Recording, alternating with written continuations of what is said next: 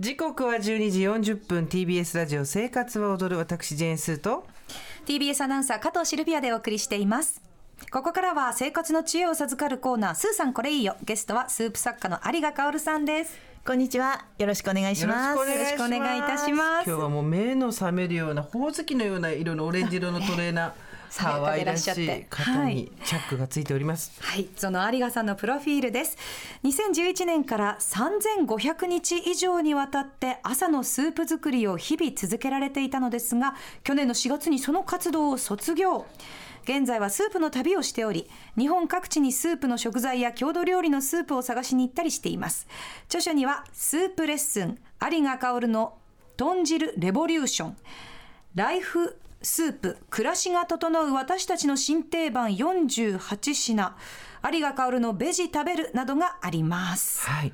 最近スープの旅どこ行ったんですか？えっと、割と近場なんですけど、あの、三浦半島。神奈川の三浦半島に、あの春キャベツの畑をちょっと訪ねまして、はい収穫してそのキャベツでポトフを作ったりしました。お腹空いてきた。どんなの柔らかいんだろろう、すごい。う。さあ今日は梅雨の季節に食べたくなるスープレシピということなんですけれども。はい、あのそろそろまあ梅雨入りしているところもあって、まあ東京もねちょっとちらほら雨とか降っていて、はいなんかうつうつとした気持ちになりますよね。なのでそんな季節だからこそ試してほしいこうスープレシピをご用意しましたあ。りがとうございます。はい。では早速、梅雨の季節に食べたくなるスープレシピ、一品目お願いします。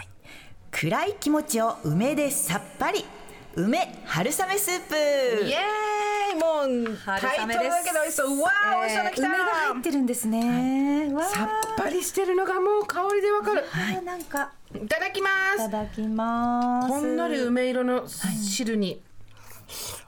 あー美味しい。なんだろう。どうでしょう。さっぱり。さっぱり。口からいや香りですし。本当にこれあの本当にジメジメした時にはい。食べたらなんかスカッとしませんか？なんか本当自分の HP が下がってる時に食べたいっていうか、なんかこう二日酔いとかでもこうねスルッと入ってきそうな感じが、もう癒されたいみたいな時にちょっと寄り添ってくれるスープをイメージして作りました、はい。でも作り方はめちゃめちゃ簡単です、それでは材料ご紹介していきます。梅干し大きいもの1個春雨 30g 塩昆布1つまみ水 300ml 出た。出た簡単なやつ。えー、4つだけですね、はい、これ一人分ですはいね。一、人分で作れるスープを考えました。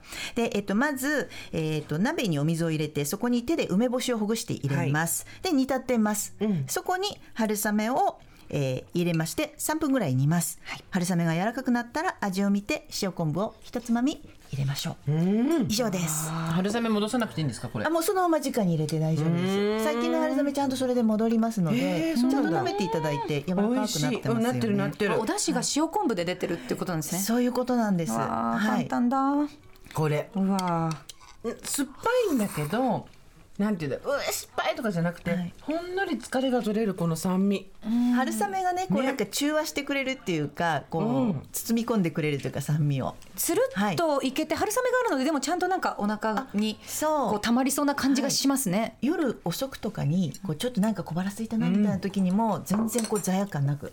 しかもすぐに食べられるということなので。すね。はい。はい。梅干しと水と春雨と塩昆布だけ、はい、そうですね。塩昆布はその梅干しの塩分に合わせてちょっと調節していただくような形がいいかなと思います。はい。いました。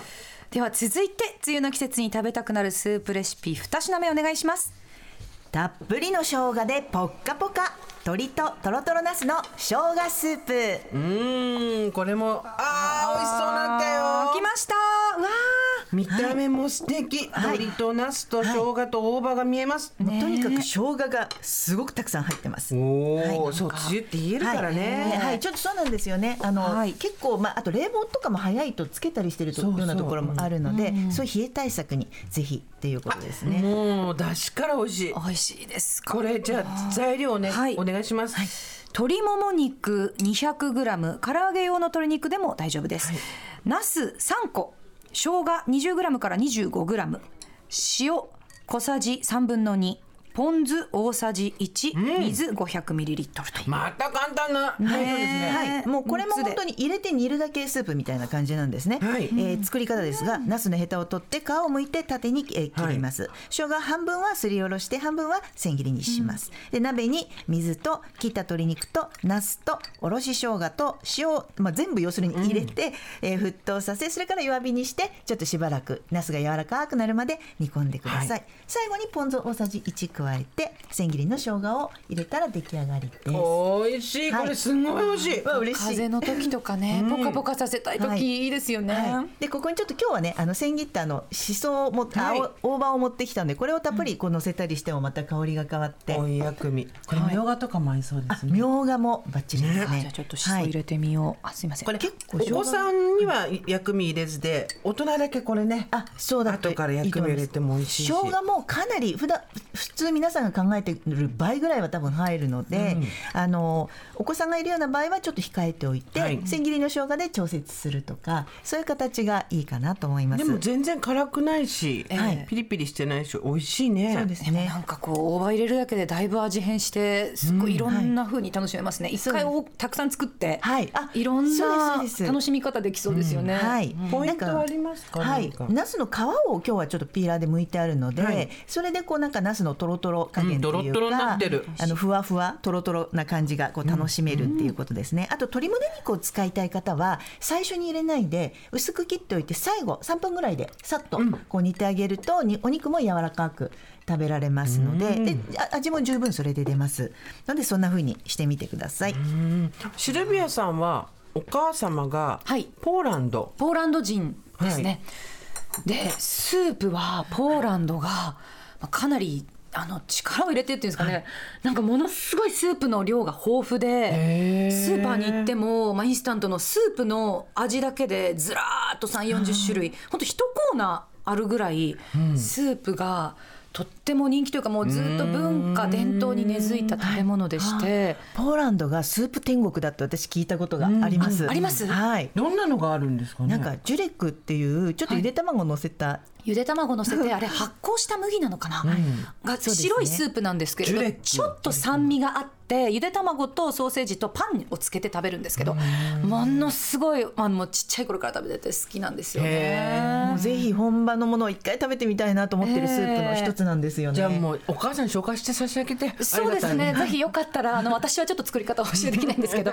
母をご紹介します。習いに行きたいと思います。なんかけいろんな国にもやっぱり美味しいスープがたくさんあって日本にもいろんな種類があって、いやこれはでもすあの冷えた時は最高ですね。ありがとうございます。ね。なんかね、梅雨ってちょっと気持ちもジメジメしがちなので、こういうなんかスパイス的な梅干しとか生姜とかでピリッと気分変えてみたいですよね。薬味とかね、そうですよねて、なんかさっぱりとこうしてもらえたらいいかなと思います。はい、最後に有賀さんからお知らせがあります有賀薫のベジ食べるという書籍が文藝春秋より販売中です。はい、えっ、とこれは野菜の本であのスープではないんですが、実は中にえっ、とスープもえっ、といくつか入ってまして、それは今日のナスのスープみたいにもうお鍋に入れて煮るだけっていうスープが結構入っているので、これもはい。ね、美味しそうなのいっぱいあんのよ。見てるだけで幸せになっちゃうよ。